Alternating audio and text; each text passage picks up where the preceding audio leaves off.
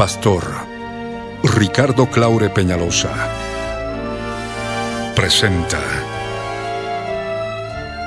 La Biblia en tu vida. Mensajes de la palabra de Dios para que su iglesia se prepare para testimonio a las naciones.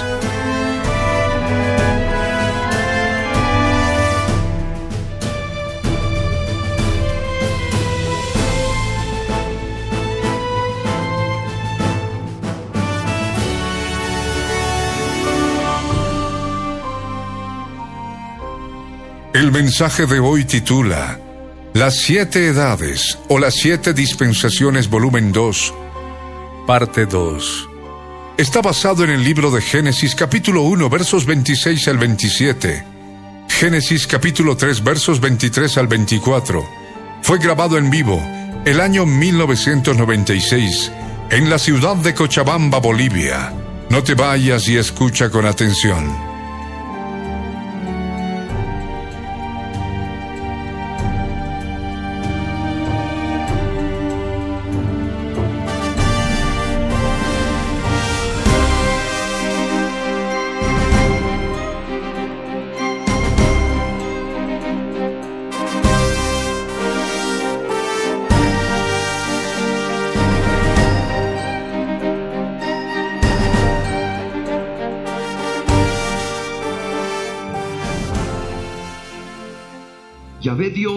Al hombre del polvo de la tierra.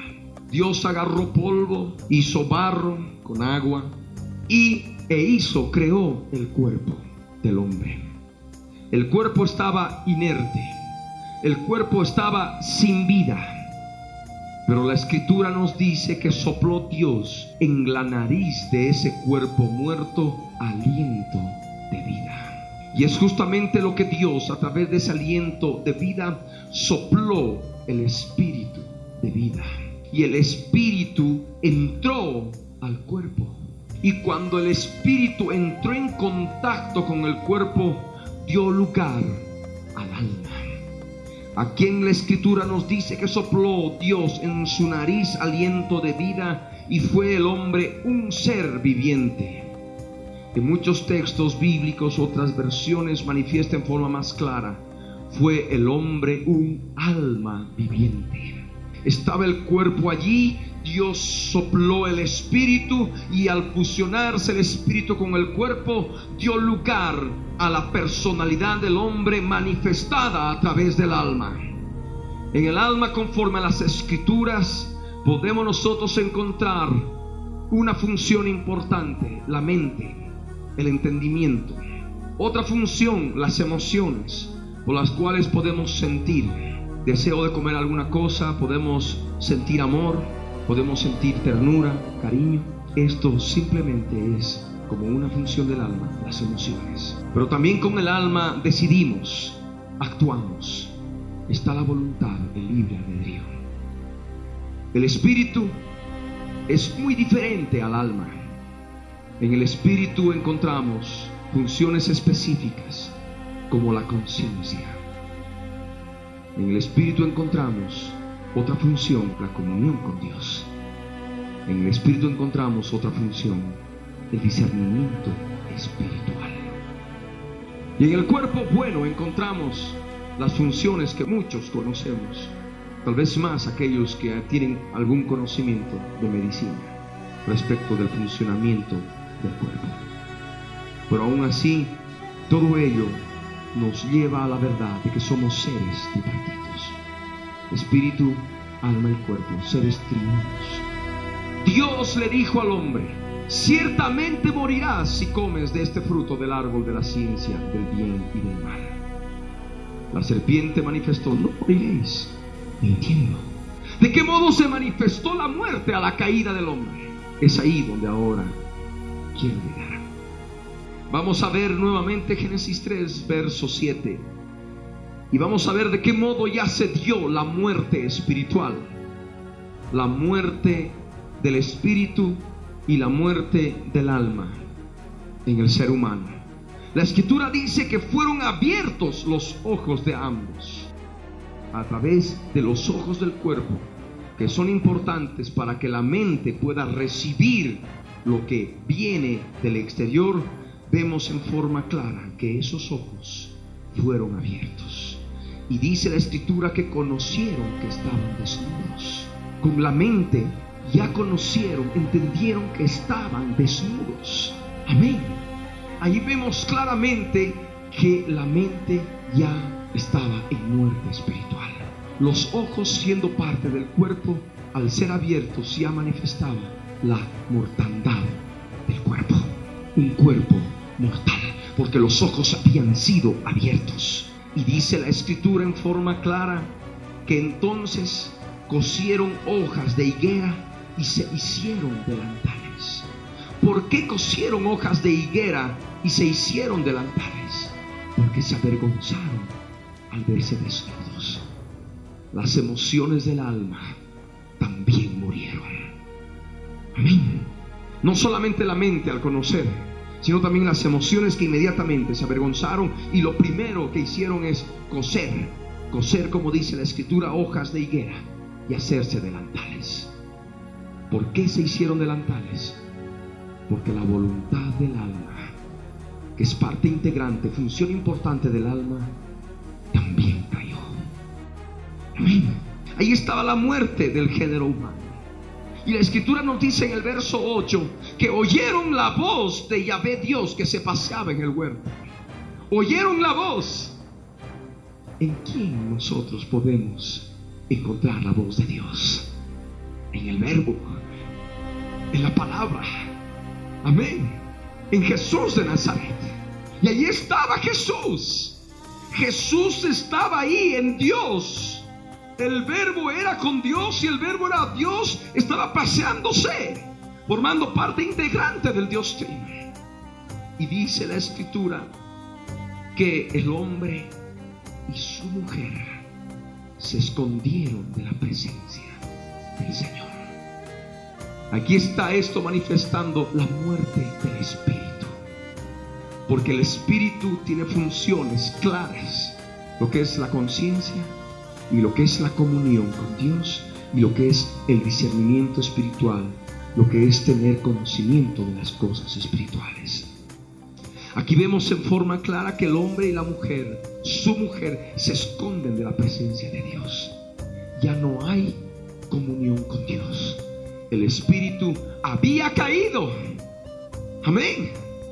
Y no solamente podemos nosotros ver de que se esconden porque sí de la presencia de Dios.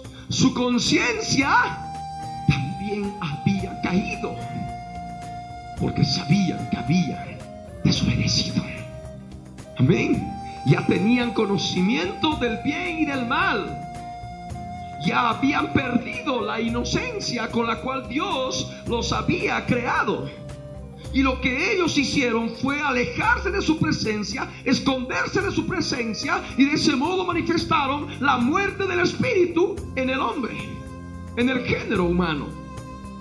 Y dice la escritura que el Señor, Dios llamó al hombre y le dijo, ¿dónde estás tú?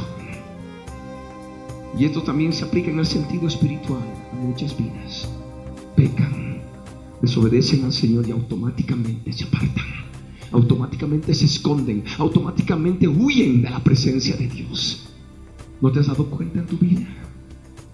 Huyes de la presencia de Dios, te escondes cuando sabes que has hecho mal. Aquí se está viviendo, se está comprendiendo tal cual lo que te ocurre aquí en las escrituras. Pero Dios en su misericordia, en su gracia, llama al hombre. Siempre va preguntando por el hombre. Como ocurrió, Dios llamó al hombre, le dijo, ¿dónde estás? Dios siempre en su misericordia anda buscando al hombre. Y el hombre respondió, oí tu voz en el huerto y tuve miedo. Oyó su voz, la voz de Dios, y tuvo miedo. Ya tuvo miedo de Dios emociones de miedo caídas. Amén.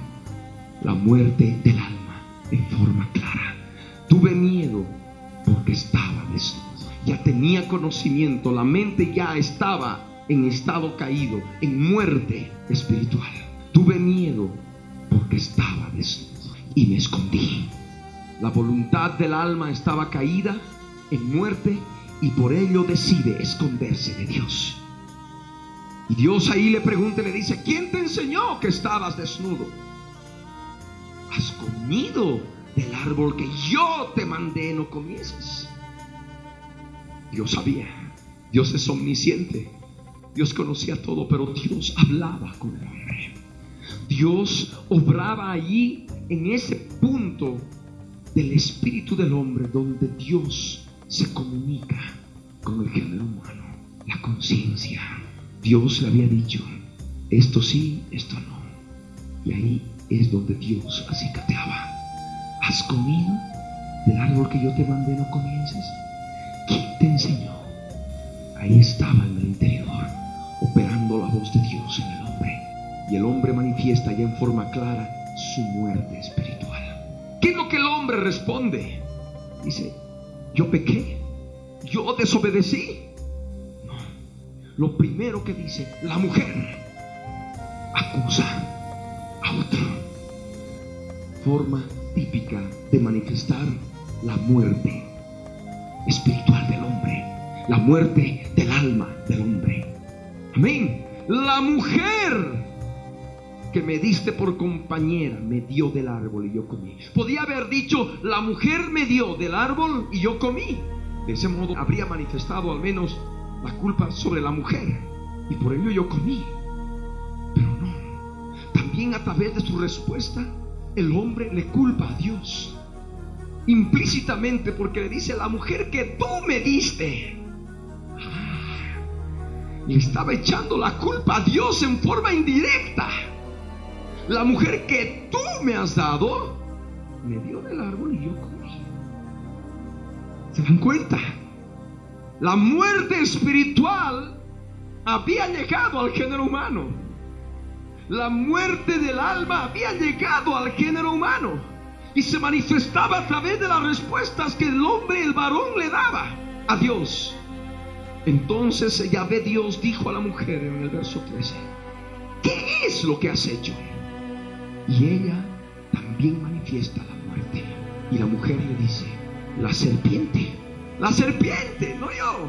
Lo primero que dice, la serpiente me engañó. Y comí. La serpiente, ella, me engañó. Pero nosotros vamos a leer algo que está bien claro en las escrituras. El pecado de la mujer, el verso 6. El verso 6 de Génesis 3 que era lo que ella debería haber manifestado en verdad, pero no lo hizo. Dice la escritura que vio la mujer que el árbol era bueno para comer. Vio y era agradable a los ojos. Y árbol codiciable para alcanzar sabiduría. Y tomó de su fruto. ¿Se dan cuenta? La mujer vio. La mujer vio a través de los ojos lo agradable del fruto. Y vio que era codiciable. Codició la sabiduría. Ahí estaba el pecado. Ahí estaba el pecado. Pero ya se había manifestado la muerte. Lo primero, lo primero que haces, el diablo, en otros casos, en, otros, en otras palabras, la serpiente hay muchos que hoy en día, cristianos, le echan la culpa al diablo. El diablo tiene un poder limitado. Es el tentador, tienta, pero está en uno en obedecer a la tentación o no. Amén. Amén. Gloria al Rey. Y de este modo vemos el juicio de Dios y sus manifestaciones. Génesis 3, verso 14 y 15 con lo que es el animal como la serpiente misma y con lo que es Satanás mismo. ve Dios dijo a la serpiente, por cuanto esto hiciste, maldita serás entre todas las bestias y entre todos los animales del campo, sobre tu pecho andarás y polvo comerás todos los días de tu vida. Y pondré enemistad entre ti y la mujer y entre tu simiente y la simiente suya esta te irá en la cabeza y tú le herirás en el calcañar. Dios primeramente manifiesta su juicio sobre la serpiente, la serpiente antigua, y por ende le llega al animal de la creación del cual había formado su imagen, su representación para poder hablar con la mujer, Satanás. La serpiente, conforme vemos, el animalito de la creación en algún momento ha podido tener patas para caminar, pero a través de este hecho, dice la escritura, sobre tu pecho andarás. Y de ese modo conocemos a la serpiente como un reptil que repta, que se arrastra. Pero hay un aspecto importante. Aquí dice, polvo comerás todos los días de tu vida. ¿Te estará refiriendo a la serpiente, al animalito que nosotros conocemos? ¿Se alimenta de polvo? No, no se alimenta de polvo. No se alimenta de polvo. Aquí está hablando de algo espiritual. Y le está hablando Satanás a la serpiente antigua. Le dice, polvo vas a comer todos los días de tu vida. Polvo. ¿Qué polvo? Un polvo espiritual. Vamos a ver más adelante que Dios le dice al hombre en el verso 19, con el sudor de tu rostro comerás el pan hasta que vuelvas a la tierra, porque de ella fuiste tomado, pues polvo eres y al polvo volverás. El hombre en estado caído es polvo, es polvo. Y siendo polvo, es alimento de la serpiente antigua. Amén. Es alimento no solamente de la serpiente antigua, sino de todos los otros animales espirituales que están al lado de la serpiente antigua, que se llama diablo y Satanás. A estos animales también se los llama los ángeles del diablo. Satanás y sus ángeles, los ángeles caídos. Aquí estamos viendo claramente de qué modo entró ya la contaminación espiritual en el hombre. ¿Se dan cuenta? Porque el hombre se constituyó en alimento de los seres espirituales demoníacos. Allí estaba el veredicto, el justo juicio de Dios. En el verso 15 manifiesta Dios su gracia. Y pondré enemistad entre ti y la mujer y entre tu simiente y la simiente suya. Esta te irá en la cabeza y tú le herirás en el calcañar. Ahí manifestaba claramente ya la venida de Jesús, que desciende de Adán por Eva, la mujer. Hay dos simientes, una es la simiente bendita, una línea de descendencia, conforme vamos a ir analizando las siguientes dispensaciones, que llega hasta el Cristo, el Hijo del Dios viviente, mediante la cual se manifiesta la bendición de Dios. Pero hay otra simiente, la simiente maldita, la simiente de Satanás, que es la que opera en todos los hijos de desobediencia, alejados de la presencia del Señor. Bien, ¿qué es lo que Dios dice a la mujer? ¿Cómo Dios manifiesta su juicio? En el verso 16 Dios dice a la mujer claramente, multiplicaré en gran manera los dolores en tus preñeces. Con dolor darás a luz los hijos y tu deseo será para tu marido y él se enseñoreará de ti. Vemos que es un aspecto que aún todavía se da hoy en día. Los dolores en los embarazos de las mujeres simplemente es a causa del pecado. Conforme lo que dice acá, con dolor darás a los hijos, simplemente los dolores de parto es producto del justo juicio de Dios con el que termina esta dispensación de la inocencia. Todo esto ya entrando como principios a la segunda dispensación, lo que es la dispensación de la conciencia. Ahí estaba el juicio de Dios. ¿Qué es lo que Dios le dijo al hombre, al varón? Por cuanto obedeciste a la voz de tu mujer y comiste del árbol que yo te mandé que no comieses, no vas a comer. Y por tanto, maldita será la tierra por tu causa. Maldita será la tierra por tu causa. Le dijo Dios claramente que no comiera de ese árbol. Debo aclarar este aspecto. Dios le dijo al hombre, al varón, que no coma de ese árbol, pero el hombre prefirió obedecer a la voz de su mujer. Y es por eso que desobedeció a Dios. Y lo primero que Dios emite es juicio. Y cae sobre la tierra. Le dice, maldita será la tierra por tu causa.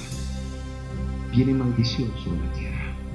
En el verso 18 dice, espinos y cardos te producirá y comerás plantas del campo. Dios le manifiesta ese juicio sobre la tierra, porque la tierra ya no iba a ser un paraíso, iba a dar espinos y cardos. Y Dios le dice al varón, con dolor comerás de la tierra todos los días de tu vida. Y eso será. Con el sudor de tu rostro comerás el pan hasta que vuelvas a la tierra, porque de ella fuiste tomado. Pues polvo eres y al polvo vas a volver. Aquí ya manifiesta un aspecto importante. Hasta que vuelvas a la tierra, porque de ella fuiste tomado.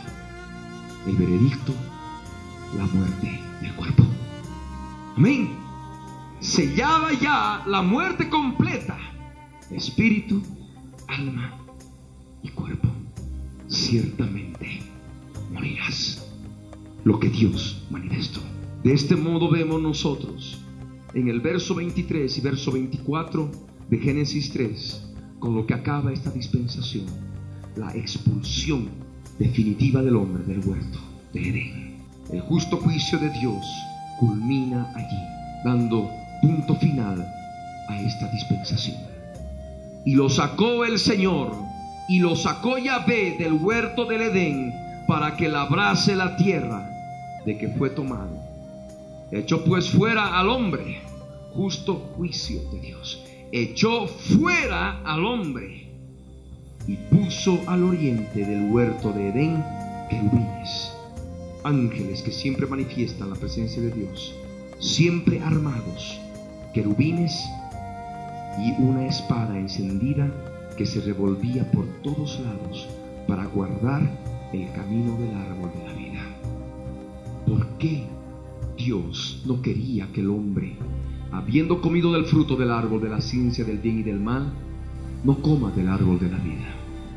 Habíamos leído ya en el verso 22, Génesis 3 al hablar de una verdad que la serpiente le habla a la mujer para hacerla caer. Una verdad que estaba en una mentira completa.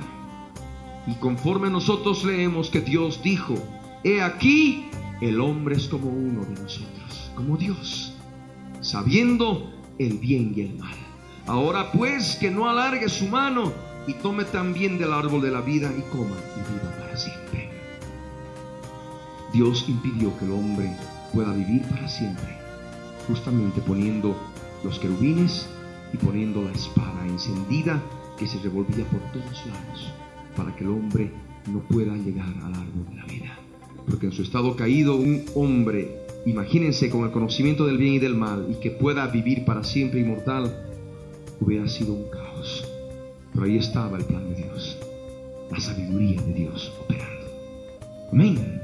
De este modo entramos al séptimo punto que debemos analizar en el estudio de cada dispensación.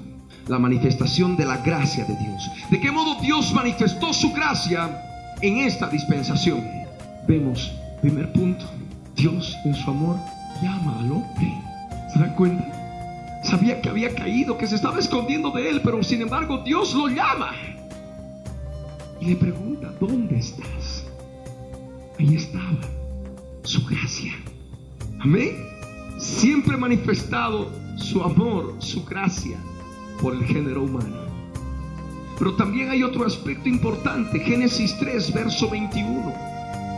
Dice la escritura que Yahvé Dios hizo al hombre y a su mujer túnicas de pieles y los vistió.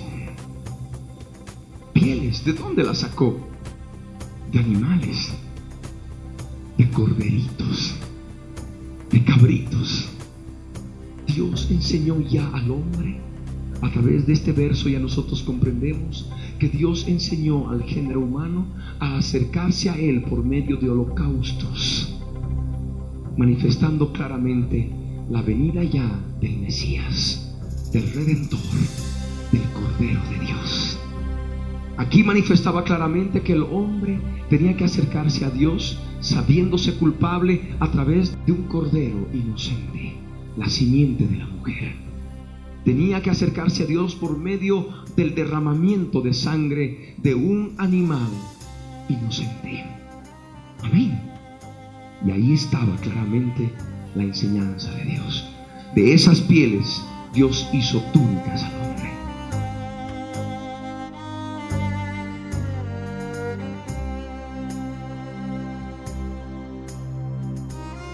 Y el hombre sabía muy bien, ya vamos a ver en la dispensación de la conciencia, por qué Dios no se agradó del sacrificio de Caín y en cambio aceptó el sacrificio de Abel. Porque Abel sabía ya cómo agradar a Dios a través de un sacrificio de sangre, porque ofreció un corderito de lo mejor de su ganado. Amén, de lo mejor de su rebaño. Nosotros vamos a ir analizando posteriormente este punto, pero vemos claramente la gracia de Dios que se manifiesta al vestirlos con túnicas de pieles, que vendría el Mesías, vendría el Cordero de Dios que iba a quitar el pecado del mundo. Amén. Y ese Mesías iba a pisarle la cabeza a la simiente de la serpiente. Amén. Conforme leemos en Génesis 3, verso 15. Y pondré enemistad entre ti y la mujer, y entre tu simiente y la simiente suya. Esta te herirá en la cabeza, y tú le herirás en el calcañar. Ya en el Génesis, en la dispensación de la inocencia, se nos habla de Jesús porque de la simiente de la mujer de Eva vino el Mesías. Amén. Y le pisó la cabeza al diablo. Amén. Gloria al Rey. Entramos al último punto, al punto número 8, en el estudio de cada dispensación. ¿Qué principios divinos son revelados en este periodo de tiempo? Desde esta primera dispensación, desde el principio, Dios manifiesta que la paga del pecado es muerte. Amén. Este principio divino está claramente establecido y eso Dios lo determinó ya desde la dispensación de la inocencia. También podemos ver otro aspecto importante, la muerte física. ¿Cómo entró la muerte física al mundo?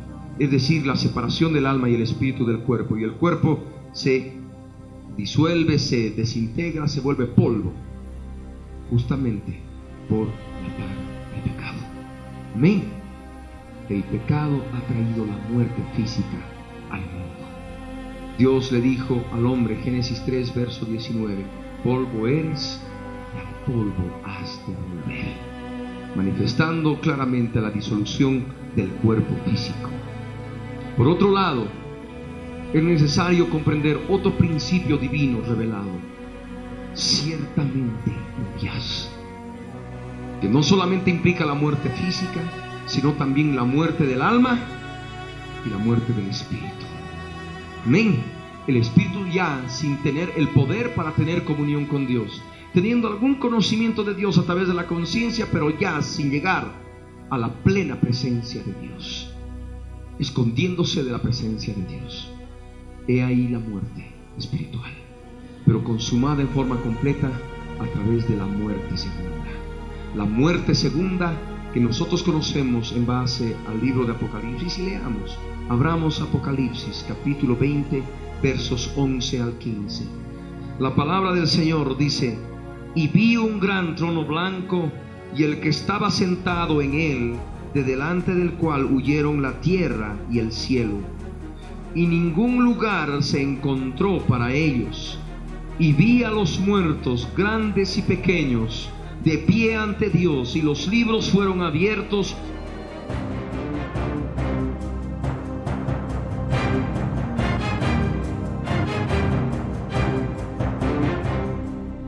Y otro libro fue abierto, el cual es el libro de la vida, y fueron juzgados los muertos por las cosas que estaban escritas en los libros según sus obras. Y el mar entregó los muertos que había en él, y la muerte y el Hades entregaron los muertos que había en ellos, y fueron juzgados cada uno según sus obras. Y la muerte y el Hades fueron lanzados al lago de fuego. Esta es la muerte segunda. Y el que no se halló inscrito en el libro de la vida fue lanzado al lago de fuego. Cuando Dios dio el veredicto, ciertamente morirás, ya dio un claro juicio específico. No solamente se refería a la muerte física, no solamente se refería a la muerte espiritual, a la muerte del alma, sino también se refería a una muerte completa, la muerte segunda en el lago que arde con fuego y azufre. Hay muchas vidas que todavía en este tiempo piensan que la muerte física es el todo y ahí acaba todo vestigio de existencia. Mas no es así. Ya en el Edén se dio la muerte completa en el hombre. Ya en el Edén se dio el veredicto inclusive de la muerte segunda. Amén. Todo aquel que rechaza al Mesías, todo aquel que rechaza al Cordero de Dios que quite el pecado del mundo, todo aquel que rechaza las enseñanzas de Jesús, tengan por seguro, como dice la Escritura, que ha de participar del veredicto que ya se dio en el Edén. Cuando Dios le dijo al hombre, de todo árbol podrás comer, pero el día que comas del árbol de la ciencia del bien y del mal, ciertamente morirás. La humanidad en este tiempo no sabe que el veredicto ya ha sido dado, de que están en muerte, están en muerte en todo el sentido completo de la palabra, por cuanto su cuerpo es un cuerpo mortal que va dirigido al sepulcro. La muerte física manifiestan a través de sus actos que simplemente hay muerte en su alma. Y al estar alejados de Dios, simplemente manifiestan que hay muerte en su espíritu. Pero allí no acaba todo. Hay una muerte segunda. Hay una muerte por toda la eternidad. Y esa muerte implica no un perder la conciencia de la existencia. La muerte segunda es un tormento eterno por los siglos de los siglos en el lago que arde con fuego y azufre. De ahí la importancia de conocer, de conocer lo que Dios ha hecho en esta dispensación, del modo en que Dios está dando la oportunidad para que todos nosotros, sabiendo que el veredicto ya ha sido dado, podamos ser salvos por su gracia, por su misericordia, a través de la obra que Jesús consumó en la cruz del Calvario. Hay otro aspecto que también es importante. Es importante mencionar un aspecto revelado en esta dispensación de la inocencia. En el sentido de que ya el mal existía en el universo. Ese mal tipificado a través de la serpiente antigua ese mal tipificado a través de la serpiente antigua y otros seres espirituales inteligentes que estaban ya operando con el poder espiritual llamado tentación. Esto es lo que Dios revela en esta dispensación de la inocencia a través de las escrituras nosotros podemos ver en base a lo que hemos leído en Génesis 3, verso 22, que si el hombre se hubiera mantenido en obediencia perfecta y perpetua, hubiera vivido para siempre. Pero el hombre escogió desobedecer a Dios y por ello vino la muerte en todo el sentido completo de la palabra a través de esta dispensación, a través del estudio de esta dispensación, nosotros recibimos, comprendemos la revelación de Dios de que el hombre, el género humano, en estado de libertad es perdedor, en estado de libertad es falible. Amén. Recordemos que Dios en cada dispensación pone pruebas y en cada dispensación demuestra algo del hombre.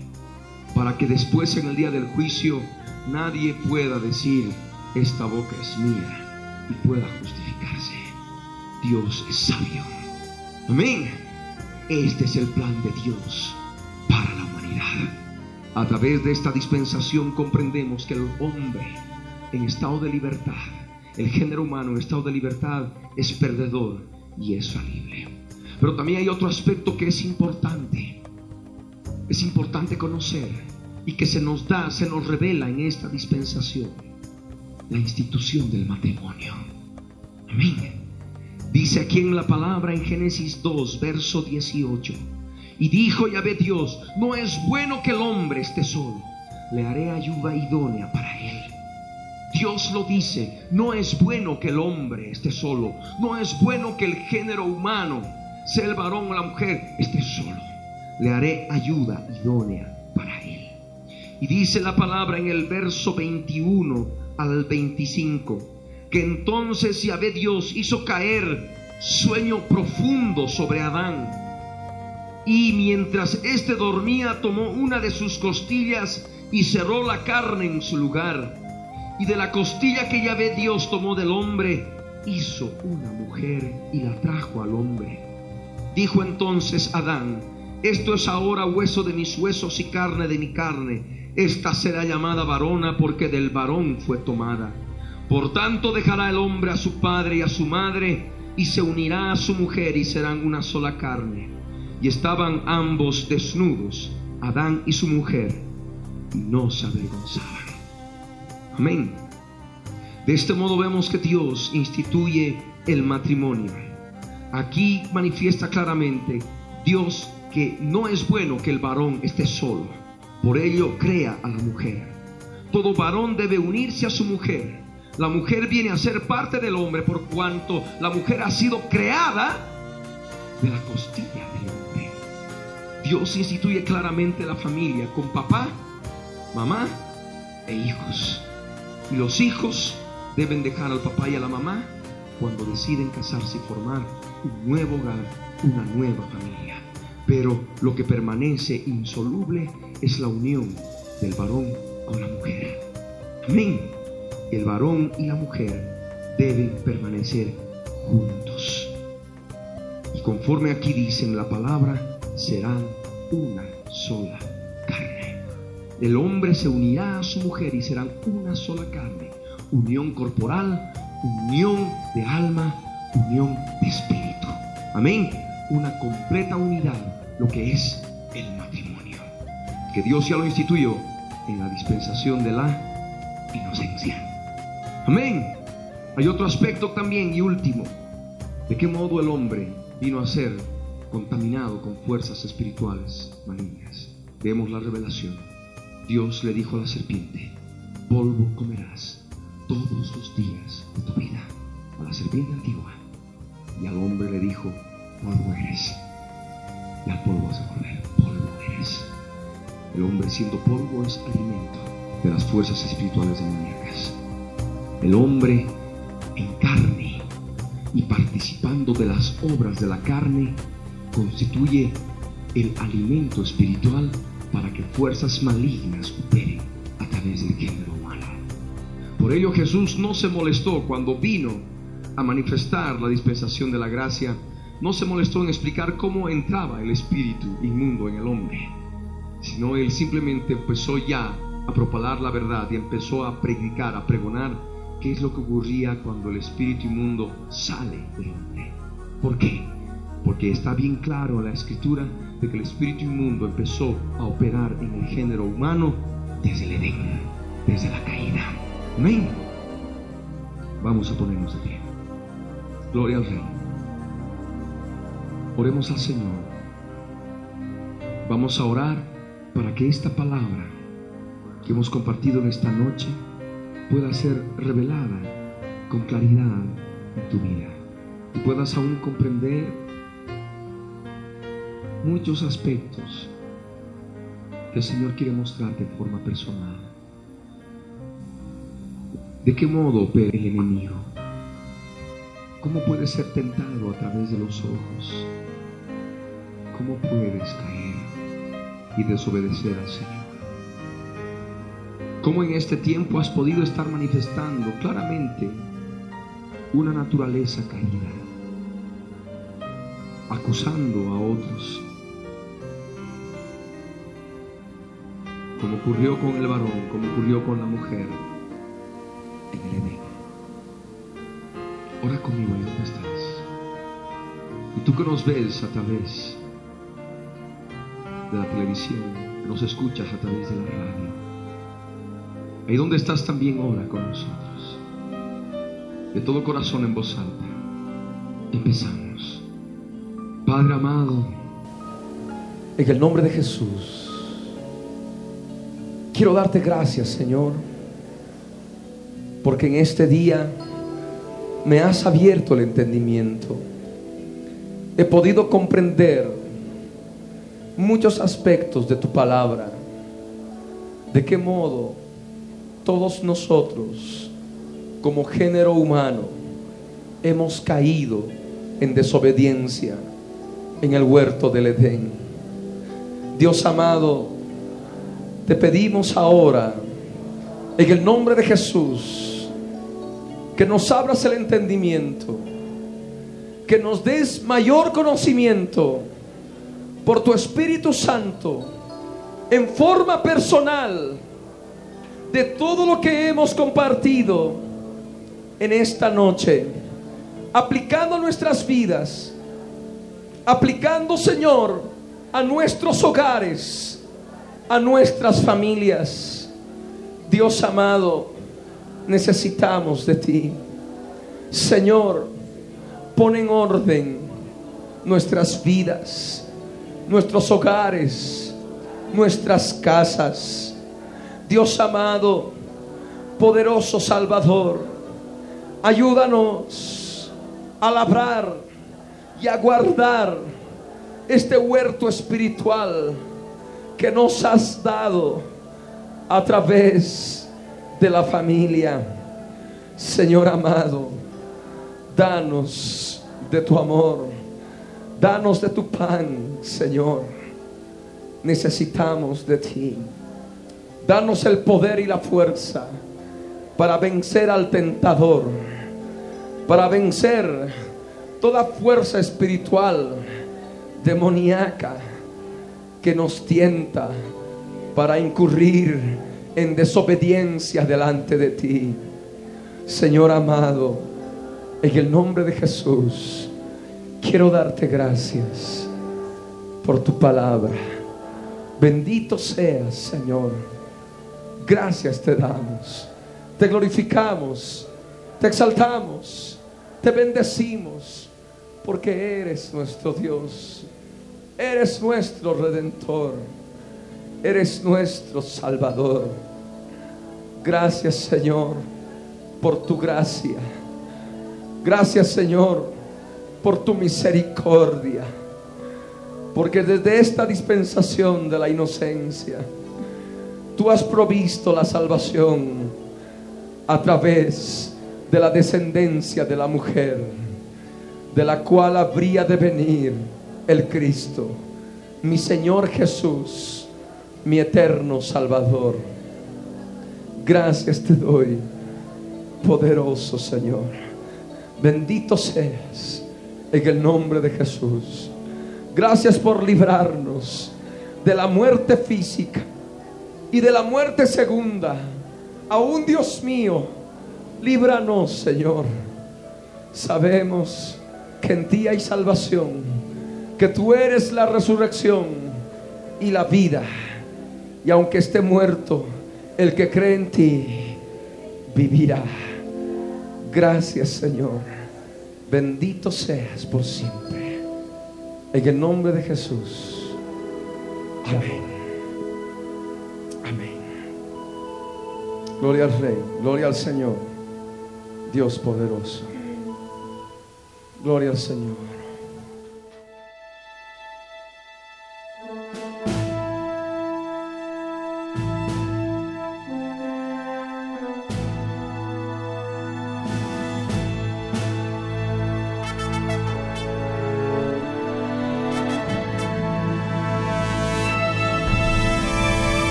El contenido del mensaje predicado a través de la Biblia en tu vida, el día de hoy, ha sido previamente controlado minuciosamente por nuestro Departamento de Control de Cumplimiento de Ley Antidiscriminatoria y sus correspondientes derechos de autor están registrados tal cual salen al aire por todo medio masivo de comunicación en el Servicio Nacional de Propiedad Intelectual SENAPI para contrarrestar posibles calumnias y cosas afines.